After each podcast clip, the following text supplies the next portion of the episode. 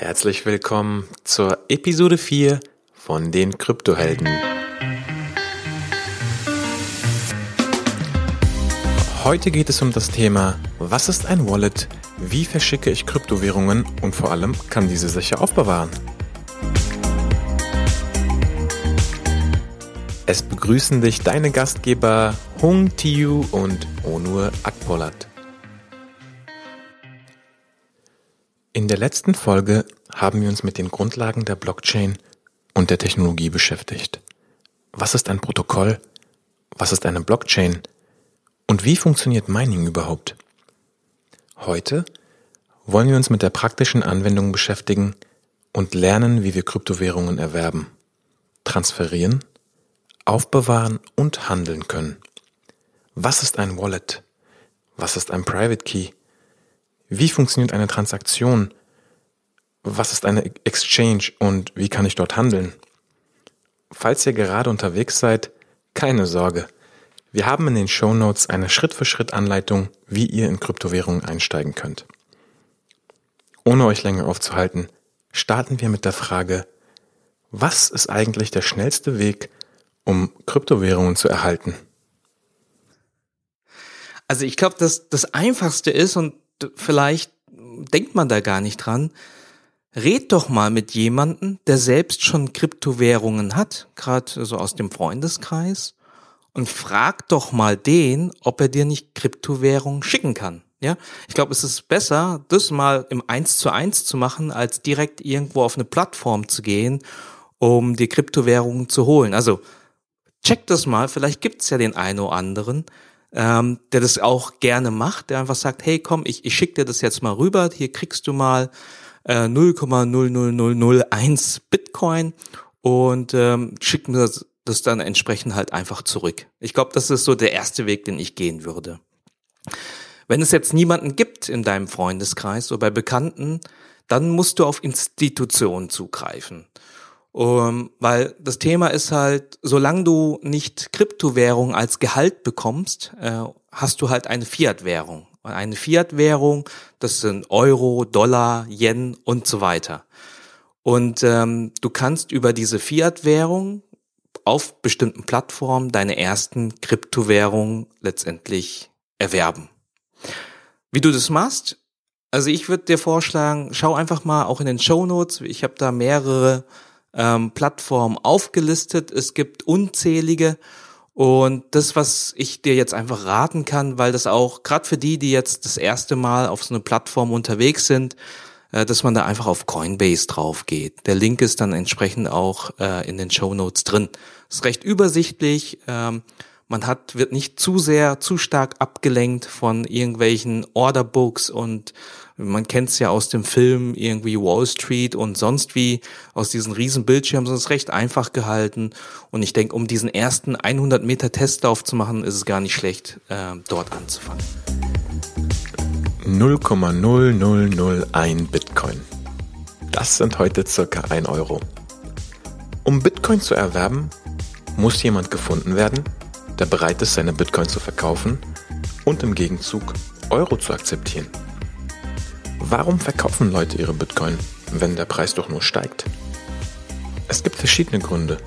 Entweder sie haben spekuliert und wollen Gewinne realisieren, oder zum Beispiel es sind Miner, die davon leben und Kosten in der Fiat-Welt begleichen wollen. Keine Sorge, in den Show Notes findest du unseren 100 Meter Testlauf und kannst dir den Prozess nochmal ganz in Ruhe anschauen. Ohne Hektik. Bevor wir weitermachen, möchten wir noch mal kurz darauf eingehen, was ist Fiat-Geld und wie unterscheidet es sich von Kryptowährungen? Also Fiat-Geld oder Fiat-Währungen, also bezeichnet man alle Währungen, die von Staaten ausgegeben und kontrolliert werden. Ja, ich meine, das hat man vorher nicht irgendwie unterschieden. Man kannte den Begriff nicht so wirklich, weil es gab ja nur diese Form von Geld. Äh, mit den Kryptowährungen ist natürlich ganz anders. Kryptowährungen gehören keinem Staat, kennen keine Grenzen, ja, ist ja eher netzwerkzentriert. Und das ist die Abgrenzung. Es gibt Fiat-Geld und ich denke, wir leben noch sehr stark in einer Fiat geprägten Welt. Ich denke, jeder wird seinen Lohn oder sein Einkommen aktuell mit Fiat-Geld verdienen. Und was wir jetzt halt in der auf der anderen Seite der Welt haben, ist halt in der Kryptowelt sozusagen die Kryptowährung. Und das ist der, der Unterschied. Der Begriff Fiat leitet sich von dem lateinischen Wort fieri ab und bedeutet so viel wie es werde. Fiat ist auch ein Objekt ohne inneren Wert, das als Tauschmittel dient. Ohne inneren Wert? Aber ich dachte, Kryptowährungen sind erfunden und nicht andersherum. Wir lassen das an dieser Stelle mal so stehen. Wir machen weiter mit der Fragestellung, worauf solltet ihr achten, wenn ihr auf eine Handelsplattform kommt, um Kryptowährungen zu erwerben oder damit zu handeln? Worauf würde ich achten, wenn ich auf eine Handelsplattform komme, um Kryptowährungen zu erwerben? Und da habe ich schon unterschiedliche Sachen mitgesehen.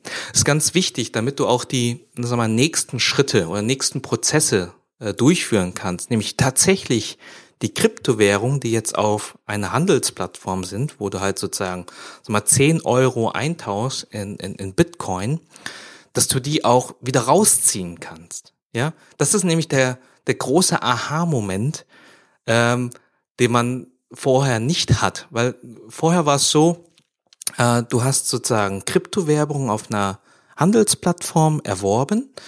Die Handelsplattform hat dieses Geld für dich, verwaltet dieses Geld und jetzt hast du die Möglichkeit, es rauszuziehen. Wirklich die Bitcoins rauszuziehen auf ein persönliches Wallet. Da kommen wir gleich noch hinzu. Und in dem Moment, in dem das geschieht, hast du sozusagen digitales Geld bei dir, was kein anderer im Zugriff hat, außer du selbst.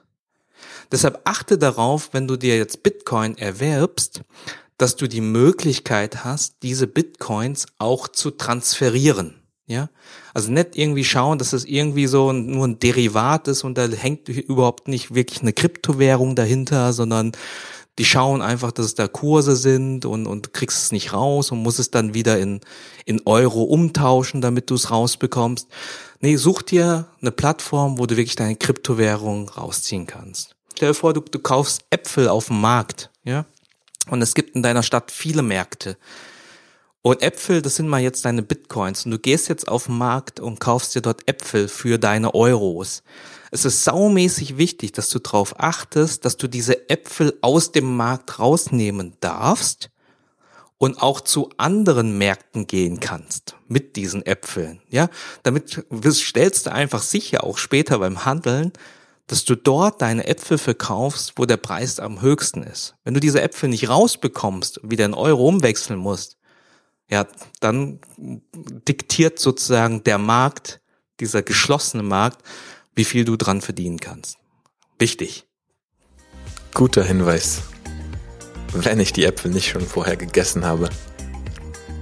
Wir haben beim letzten Mal gelernt, die Gesellschaft gibt den Menschen Geld, damit diese etwas schaffen, was die Gesellschaft braucht. Netzwerke geben den Menschen Coins, damit diese dem Netzwerk knappe Ressourcen zur Verfügung stellen, die das Netzwerk braucht. Welche weiteren Möglichkeiten gibt es an Coins zu kommen? Durch das Bereitstellen von Rechenleistung vielleicht? Also das erste, frag deinen Freund oder eine Freundin, die Kryptowährung hat. Das zweite, Geh auf eine Handelsplattform, wo du Fiat-Währung in Kryptowährung umtauschen kannst. Und das dritte ist, schau dir das Netzwerk an, wie zum Beispiel Bitcoin. Und es gibt ja das Mining, wo du sozusagen in dieser Währung des Netzwerks auch ausgezahlt wirst. Das heißt, wenn du dort sag mal, Verantwortung übernehmen möchtest, um für die Sicherheit des Netzwerkes, äh, ja, die halt sicherzustellen, dann bekommst du als Belohnung auch entsprechende Kryptowährungen, in dem Fall Bitcoin. Das wäre die dritte Möglichkeit, über Mining sozusagen auch an diese Kryptowährung dran zu kommen. Ähm, Ich denke aber jetzt für den allerersten Schritt, weil bei Mining gehört recht viel dazu. Du musst dir entsprechend Hardware besorgen, du musst verstehen, wie das funktioniert, du musst dich an einem Mining Pool dranhängen und so weiter. Äh, für diesen 100 Meter Testlauf würde ich das mal ausklammern. Ich glaube, es macht Sinn, dass wir vielleicht eine eigene Folge nur für dieses Thema äh, spendieren, wie genau Mining funktioniert und wie man dort an Kryptowährungen rankommt. Aber für unseren 100 Meter Testlauf würde ich diese Option mal auslassen. Aber wichtig, das hier nochmal mit aufzuzählen. Eigene Folge fürs Mining klingt gut. Wir haben uns drei Möglichkeiten angeschaut, um an Kryptowährungen zu kommen. Frage einen Freund oder Freundin, geh auf eine Handelsplattform oder durch Mining. Ein wichtiger Punkt ist jetzt die Fragestellung, wie werden Kryptowährungen sicher aufbewahrt? Sind meine Kryptowährungen auf der Exchange safe? Wir empfehlen ganz klar, schickt die Kryptowährungen runter von der Exchange rauf auf ein richtiges Wallet, was ihr selber kontrolliert. Selber kontrollieren heißt, ihr seid die Bank. Es gibt keinen Intermediär und keinen, der das für euch verwaltet. Ich glaube, das ist jetzt auch ein, ein wichtiger Schritt, den man mal selbst testen sollte, weil man hier nämlich sozusagen zum ersten Mal die Verantwortung, die volle Verantwortung und die volle Kontrolle übernimmt über sein Geld. Also bisher hattest du das ja weiterhin auf der Exchange. Das hat sich angefühlt eigentlich wie in der normalen Fiat-Welt, wie ganz normal bei einer Bank mit einem Bankkonto. Und bei diesem Schritt jetzt, nämlich wie bewahre ich meine Kryptowährung auf? Da verlassen wir diese Welt. Ähm, und dazu gibt's die Wallets. Wallets heißt ja übersetzt Geldbeutel. Ja, und ähm, der Begriff Wallet oder Geldbeutel, der ist ganz gut, weil es vom Verständnis eigentlich gut darstellt. Das heißt, ja, ich habe hier einen persönlichen Geldbeutel und da schicke ich jetzt Geld hin. Ja, das ist so aus der alten Welt. Und äh, es, das kann man mit verschiedenen Wallet-Arten machen. Also es gibt Wallets zum Beispiel für dein Smartphone, es gibt Wallets für den Desktop, ja, PC, Mac, es gibt ähm, Cold Storage Wallets, das heißt, du hast wirklich die Möglichkeit, auf einem USB-Stick oder auf einem Blatt Papier deine Coins aufzubewahren. Äh, und jetzt wird's auch echt langsam abstrus, weil die, das Verständnis, was du bisher von Geld hattest und von Geldbeutel nicht ganz genau mehr in die Richtung reinpasst. Und ich, was, was mir extrem geholfen hat, ist festzustellen, hey, äh, guck mal, es gibt ja eigentlich keine Coins, die du hier in dein Wallet reintust, ja. Dein Geld liegt ja nicht tatsächlich dann äh, in dem Wallet auf deinem Smartphone, sondern dein Geld, so wie auch die Blockchain in den ersten Folgen beschrieben worden ist, ist ja einfach nur eigentlich, ja, sind Transaktionen, wo man halt sieht in der Blockchain, oh, da sind noch ein paar ähm, Bitcoins frei, die sind noch nicht äh, verwendet worden und die kann ich jetzt verwenden für eine andere Transaktion in zum anderen. Das heißt, wir haben das Geld nicht tatsächlich in unserem Wallet, sondern es ist eigentlich eher besser davon zu sprechen, dass wir eigentlich einen Schlüsselanhänger haben. Ja, wir haben einen Schlüsselanhänger, einen privaten Schlüssel und mit dem kommen wir an unser Geld, was im Netzwerk liegt drin ist, kommen wir wieder dran. Bei einem Exchange Wallet verwaltet die Handelsplattform das Wallet. Ein Software Wallet gibt mir die Private Keys und ich habe die Möglichkeit, meine Assets selber zu verwalten. Ein Paper Wallet ist wohl eines der sichersten Varianten. Mein Wallet ist offline, auf einem Stück Papier. Auf einem Stück Papier? Wie liegen die Coins auf diesem Papier? Das ist jetzt das Spannende. Die Coins liegen nicht auf der Wallet. Die Coins liegen auf der Blockchain öffentlich zugänglich für jeden einsehbar. Einsehbar heißt, die Adressen können eingesehen werden als Pseudonym. Welche Person dahinter steht, ist unbekannt. Wenn die Coins auf der Blockchain sind, was ist dann auf der Wallet? Die Wallet ist lediglich die Tür, welche unter anderem die Schlüssel verwalten kann. Die Schlüssel jedoch sind der Kern. Die Schlüssel sind der Zugang zu den Coins auf der Blockchain. Wenn du so wie ich bist, hast du deine Schlüssel sicher mal verloren. Doch was passiert eigentlich, wenn ich meine Schlüssel für meine Coins verliere? Absolut gute Frage, weil das ist die erste Frage, die aufkommt. Oh, wenn jemand mein Smartphone klaut, dann sind die Schlüssel ja weg und dann komme ich ja an die Coins nicht mehr dran, die im Netzwerk liegen. Und das sind genau die kritischen Fragen, die man sich stellen kann. Wie sichere ich mein Wallet, ja. Und du kannst dir das so vorstellen, und das ist auch jetzt auch die richtige Vorstellung, wenn du dir das als Schlüssel vorstellst und nicht als Coins. Schlüssel, davon kann ich ein Backup ziehen. Ja, also jetzt nehmen wir mal an, ich habe ein Wallet auf meinem Smartphone. Das erste, was ich tun werde, ähm, weil ich weiß, die Gefahr ist hoch, dass mein Smartphone geklaut wird und die Schlüssel dann weg sind, ist, diese Schlüssel zu sichern und irgendwo aufzubewahren. Ja, und da kommen halt, du kannst die Schüssel aufbewahren, indem du die auf einen USB-Stick vielleicht sicherst. Du kannst sie aufbewahren, indem du so einen Schlüssel händisch auf ein Blatt Papier schreibst. Egal wie, du kannst Kopien dieser Schlüssel herstellen, mit dem du sozusagen wieder an die Schubläden rankommst. Eine weitere wichtige Frage ist, was passiert mit den Coins, wenn ich nicht mehr da bin? Kommt meine Familie an die Coins? Das sind alles wichtige Fragen, die am besten vorher geklärt werden sollten. Ein weiterer und sehr sicherer Weg sind Hardware-Wallets. Hardware-Wallets haben den Vorteil, dass sie den Private Key niemals an den Host-Rechner weitergeben. Das heißt, eine Transaktion kann selbst dann ausgeführt werden, wenn der Host-Rechner ein Virus hat. Zwei Beispiele für Hardware-Wallets sind das Ledger Nano S und Treasure. Diese kann man sich wie einen kleinen USB-Stick vorstellen. Ein Ansatz, wie man sich ein Wallet vorstellen kann, ist folgender. Ein Wallet ist zu den Werten in der Blockchain, was ein Webbrowser zu Informationen im Internet ist. Es ist also Software, was den Zugang und die Verwaltung ermöglicht. Genauso wie Informationen selber auf den Servern im Internet leben und nicht im Browser, leben die Coins auf der Blockchain und nicht im Wallet. Das ist wirklich so, ich bei, beim Zugang zu Informationen, da habe ich mich wirklich nicht so um das Thema Datensicherheit gekümmert, ja Facebook genutzt, äh, Daten hingegeben, E-Mails geschrieben, nett verschlüsselt und da bin ich irgendwie so ein bisschen Larifari damit umgegangen.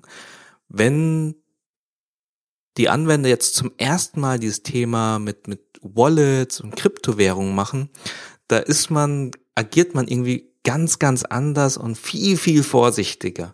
Weißt du, genau diese ganzen Fragen, die mich, die, die man sich stellt, mit, oh, ich habe Angst, dass, dass, dass da Hacker irgendwie an den privaten Schlüssel kommen oder hier Viren oder wie, wie schütze ich mich denn, wie mache ich ein Backup? Also bei, bei Werten sieht man, da hat das oberste Prio und da hat, deshalb denke ich auch, dass dieser 100 Meter Testlauf mit einer kleinen Summe, 10 Euro, auf jeden Fall Sinn macht, wenn man sich da dann äh, die Fragen in die Richtung dann halt stellt. Wie sichere ich das am besten? Wie verwahre ich das am besten? Welcher Wallet kann ich tatsächlich vertrauen? Ja, ist ja auch von Entwicklern irgendwie geschrieben. Wie stelle ich sicher, dass die da irgendwie nichts da irgendwie einbauen? Ähm, das ist der Unterschied zu, zu Kommunikation und Information. Hier bei den Werten, da ist man irgendwie gleich so äh, viel ängstlicher unterwegs. So, jetzt würde ich gern ein, eine Sache noch erklären, weil jetzt haben wir, sagen wir mal, Kryptowährung an einem Platz A. Ich nenne jetzt mal einfach Coinbase als, als Plattform, wo ich Fiat-Währung in Kryptowährung umgetauscht habe. Also das, was ich da bei Coinbase habe, ist auch so eine Form von Wallet. Ja, es ist halt eine Online-Wallet, die verwaltet wird von Coinbase. Ja, und jetzt möchte ich von dieser Online-Wallet auf dieser Plattform mir auf einem Wallet, das ich bei mir installiert habe, nehmen wir mal an, irgendwie Bitcoin Wallet auf dem Smartphone, dorthin möchte ich es transferieren. Ja, und jetzt muss man halt genau die wissen, wie das funktioniert. Und das funktioniert eigentlich ähnlich wie ja beim normalen Zahlungsverkehr zwischen Konten. Ja, du hast eine Adresse, an die du das schickst. Und das ist in diesem Fall die Bitcoin-Adresse. Äh, das ist der Empfänger. Und du musst jetzt einfach in deiner Handelsplattform, in deinem Online-Wallet sagen, hey, ich möchte so und so viel Bitcoins an die Adresse, und das ist ein ja, alphanumerischer Code, schicken, den ich vorher in meiner Wallet-App, die ich bei mir installiert habe, halt rausziehe. Die eigene Bank sein. Werte selber verwalten. Das klingt nach Freiheit, Unabhängigkeit, Selbstbestimmung. Doch damit sind auch einige Risiken verbunden. Was passiert eigentlich in der Blockchain, wenn ich meine Coins an eine falsche Adresse schicke? Not good, not good, keine Chance. Das ist, das ist genau dieses krasse Gefühl und das hast du, das hast du bei, bei dem normalen Zahlungsverkehr mit Fiat-Währung nicht, weil du da eine Bank hast, äh, wo du einen Ansprechpartner hast, wo du anrufen kannst, sagst, hey, ich habe hier die falsche IBAN eingegeben, ich möchte das gerne rückabwickeln. Das läuft bei der Blockchain und bei Bitcoin halt nicht so. Es ist unumkehrbar. Das heißt, wenn du da jetzt ein, sag mal, ein Zeichen, Zahlendreher drin hast in der Adresse, ähm, dann funktioniert das Netzwerk so, dass diese Transaktion durchgeführt wird. Und dann lande, landen deine Bitcoins nicht in einer Schublade, wo du den Zugriff hast über einen privaten Schlüssel, sondern die landen in einer anderen Schublade. Das kannst du auch nachvollziehen, weil jeder halt genau sehen kann, in welcher Schublade es liegt. Aber du hast halt nicht den privaten Schlüssel dafür, um an diese Coins wieder dran zu kommen. Sprich, die sind weg. Tschüss, vorbei.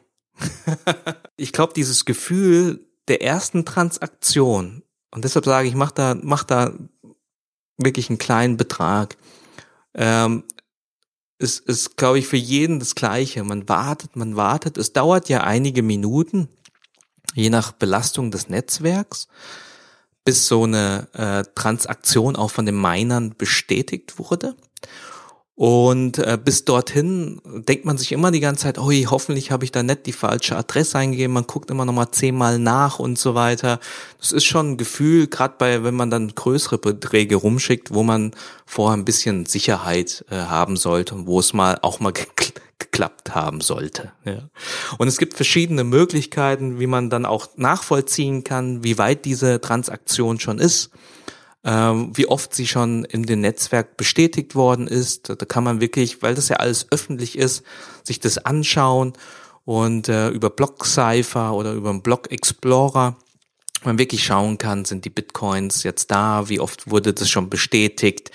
Ähm, und äh, das sind Sachen, die ich, die ich auch in diesem Schritt für Schritt äh, in dieser Anleitung mit, mit aufnehme. Transaktionen live mitverfolgen. Das ist wirklich sehr spannend. Es gibt tausende von verschiedenen Coins. Auch wir verlieren da mal den Überblick. Kann jede Wallet eigentlich jeden Coin, den es gibt, verwalten? Oder gibt es hier Limitierungen? Die Frage, die sich mir jetzt stellt, was kann ich mit diesen Coins machen? Also ähm, eigentlich gar nichts. Scherz. Also eigentlich, ich würde sie behalten und dann würde ich in zehn Jahren nochmal ins Wallet schauen. Ja, das, es gibt ja diesen Begriff Hodl. Ja, das heißt ja, behalte es einfach dein ganzes Leben und äh, äh, profitiere von der Blase oder von dem von dem Aufwärtstrend und dann schaut man da später nochmal rein. Ja, also das war jetzt zum Spaß gesagt. Also du kannst tatsächlich ähm, Kryptowährung. Ich denke, du, du kannst sie jetzt in zwei Formen ausgeben. Du kannst sie wirklich jetzt äh, ausgeben und das hoffe ich, dass das in Zukunft immer mehr und mehr geschieht, weil das halt das Wichtige ist, sag mal, dass es massentauglich ist, dass man das tatsächlich als Zahlungsmittel nutzt, ja, für ja reelle Güter, ja. Also ich ich werde, ich habe da mal recherchiert, es gibt unzählig viele Anbieter, wie zum Beispiel Lieferando, wir machen Druck, Parfümerie.de, Expedia und so weiter, die Bitcoins tatsächlich schon annehmen. Ja, du kannst also mit deinen Bitcoins äh, kannst du jetzt die nächste Reise, Pauschalreise, sonst wohin äh, äh, finanzieren, ja, bezahlen. Ich habe sogar letztens äh, hat mir ein Nachbar das mitgegeben, der hat sich äh, für Gardinen äh, interessiert und hat dann in den Zahlungsbedingungen auch gesehen, äh, dieser Gardinenhersteller, der muss, glaube ich, auch so ein Krypto-Fan sein, hat dann äh, reingeschrieben, dass man auch mit Bitcoin bezahlen kann. Ja, unglaublich, so einfach nur Gardinen, äh, so Mittelständler. Und er hat sogar zehn Prozent Rabatt ähm, aufgerufen für die Leute, die Bitcoin benutzen als Zahlungsmittel. Ja? Also es gibt, ich glaube, das wächst äh, mehr und mehr. Äh, es gibt in Berlin auch Cafés und Bars, wo du sogar mit Bitcoins zahlen kannst. Äh, da gibt's ein paar, die, die das einfach machen, die das leben wollen. Und ich glaube, die Liste wird größer und größer. Und äh, ich verlinke das mal in den Show Notes, so ein paar Seiten, wo man so einen Überblick bekommen kann, wo man äh, Kryptowährungen denn ausgeben kann. Das ist das eine. Und ich glaube, ich hoffe, ich hoffe, dass wir da in zehn Jahren, dass es, äh, dass es normal ist, dass alle das wirklich als Zahlungsmittel dann auch anbieten. Ja? Die zweite Möglichkeit, die du hast, ist, ähm, ja, und ich glaube, das machen jetzt auch viele, auch als Early Adapters sozusagen, ist äh, mit Kryptowährung zu handeln. Ja. Und ähm, du kannst jetzt Kryptowährungen nutzen, die du jetzt zum Beispiel bei Coinbase mal gekauft hast, um andere Kryptowährungen damit zu erwerben. Ja. Und da gibt's einige Exchanges, also auf Coinbase gibt's auch einige Kryptowährungen. Ich glaube Ethereum, Litecoin ist, ist mit dabei und Bitcoin Cash. Das kannst du sozusagen direkt über deine Fiat-Währung tauschen. Aber wenn du jetzt zum Beispiel an, an andere Projekte, an andere Coins rein möchtest, sprich irgendwie IOTA jetzt als Beispiel oder Ripple, dann musst du das auf einer Exchange tauschen. Dort, wo du Bitcoin oder Ethereum äh, gegen andere Kryptowährungen tauschen kannst. Und das funktioniert eigentlich genauso, wie du es auch bei dem Wallet gemacht hast. Ja, das heißt, wenn du jetzt auf Coinbase deine Bitcoins erworben hast und du möchtest jetzt eine Kryptowährung erwerben, die es dort jetzt nicht gibt, dann musst du dir eine Handelsplattform, eine Exchange suchen, wo du Bitcoin durch genau diese andere Währung tauschen kannst. Es gibt da einige Anbieter, ähm, auch das liste ich mal in den Show Notes noch mit auf. Und dort äh, erstellst du dir dann ein Konto, legitimierst euch und die ID, genauso wie du es bei Coinbase gemacht hast. Gehst dann auf das Online-Wallet dieser Exchange und hier wichtig, wenn du Bitcoin verschicken willst, auf das Bitcoin Online-Wallet. Kriegst da die entsprechende Adresse, die Empfängeradresse und schickst von Coinbase auf diese Exchange deine Bitcoins. Und dort kannst du dann, wenn die Bitcoins da sind, am normalen Handel teilnehmen. Ja, das ist ähnlich wie bei Aktien. Auf, ähm, und ich glaube, alle, die, die dort auch schon mal unterwegs waren, die, die werden das eins zu eins dort auch wiederfinden. Du kannst kaufen, du kannst verkaufen, du kannst dir die aktuellen Kurse anschauen, du kannst auch äh, entsprechende Limits setzen für deine Trades. Ähm, also das ist sozusagen die Welt des, des, des Handelns. Und da werden automatisch Fragen kommen, die du auch ähm, ja im Bereich der, der Aktien vielleicht schon hast. Ja, was ist die beste Anlagestrategie? Welche Coins sollte ich in mein Portfolio reintun? Ähm, wie, wie, wie sollte ich das Risiko äh, minimieren? Wie sollte ich diversifizieren? Ähm, soll ich Nutzen machen aus irgendwelchen Cost-Average-Effects? Also da gibt's tausend Spielarten. Und ich glaube, da, da werden wir wahrscheinlich mal eigene Folgen drüber machen, wo wir denken, dass das, ähm, ja, was, was für Strategien es da gibt. Das Wichtigste, und das wird immer gelten, gerade jetzt für diese Zeit, ist, egal was du machst, es, es sollte Spielgeld sein. Es sollte Geld sein, auf das du komplett verzichten kannst, ja. Das heißt, es darf kein Geld sein, mit dem du jetzt handelst, wo du dann irgendwie sagst, hey, äh, dafür, wenn das weg ist, musste ich mit meiner Familie auf den Urlaub verzichten. Weil das wäre etwas, wo ich, wo ich sagen würde, nee, das, das darf auf keinen Fall passieren. Jedem muss klar sein, dass das jetzt Märkte sind und ihr werdet es merken, wenn ihr das erste Mal handelt, die sind so hoch volatil, die Kurse, die schwanken da um 20, 30 Prozent täglich. Das kann alles passieren. Und wenn das kein Spielgeld ist, dann ist man da emotional so attached, das macht keinen Spaß mehr. Buy and Hold oder Buy and Hodl. Hodl, das war ein Typo eines Nutzers im Bitcoin Talk Forum. Es gibt also zwei Möglichkeiten, mit Kryptowährungen zum heutigen Zeitpunkt umzugehen. Entweder du kaufst sie und behältst sie einfach nur, oder aber Du lässt sie auf einer Handelsplattform und handelst damit. Wir werden in der Zukunft eine eigene Folge zum Trading machen und welche Möglichkeiten es hier gibt, die Coins zu vermehren oder aber auch zu verlieren. Zum Abschluss habe ich Hung nochmal gebeten, das, was wir heute gelernt haben, zusammenzufassen.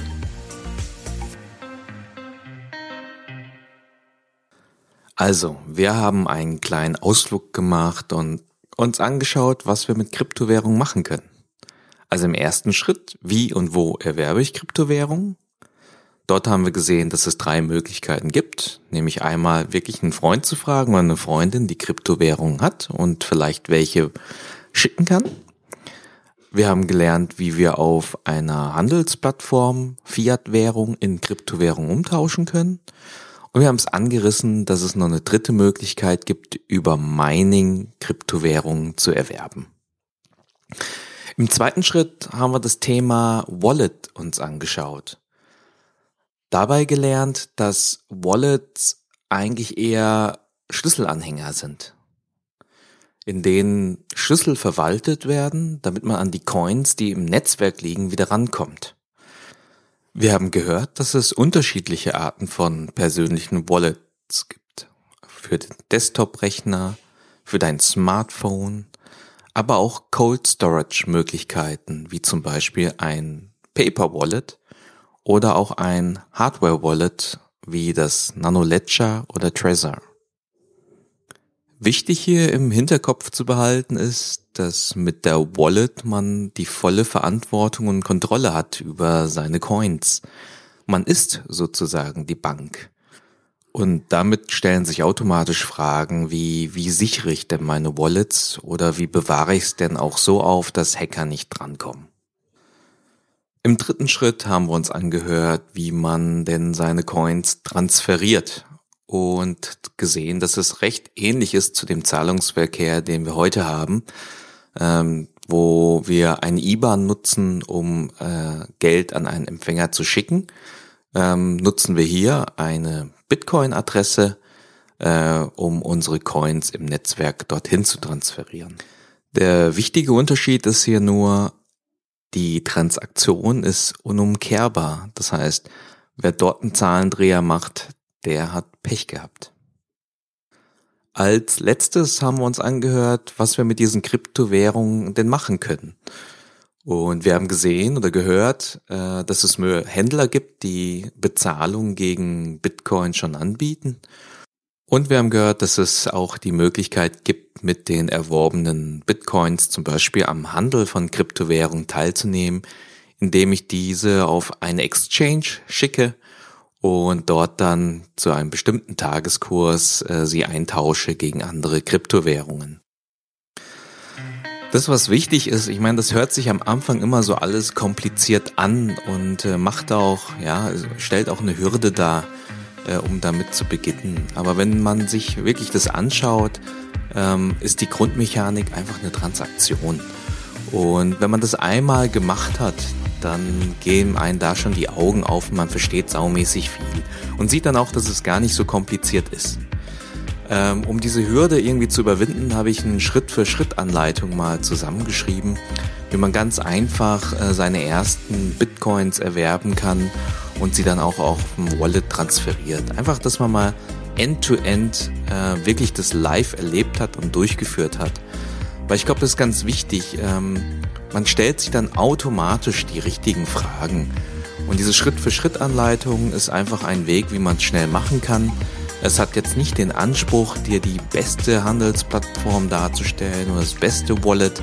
Es hat einfach nur den Anspruch, dass man es einmal schnell hinbekommt, um dann halt über die richtigen Fragen und über die richtige Recherche das Beste für sich auszuwählen.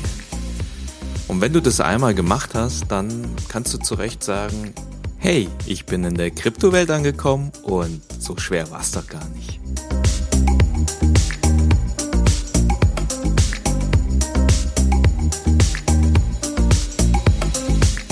Ihr findet alle interessanten Links auch zu dieser Schritt-für-Schritt-Anleitung in den Show Notes auf www.kryptohelden.de.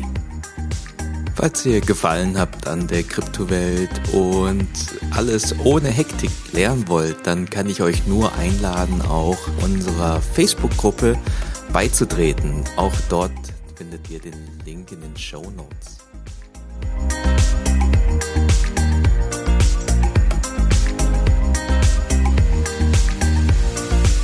Und zu guter Letzt das passende Zitat zur heutigen Episode. Du musst in deinem Leben nur wenig richtig machen, solange du nicht allzu viel falsch machst.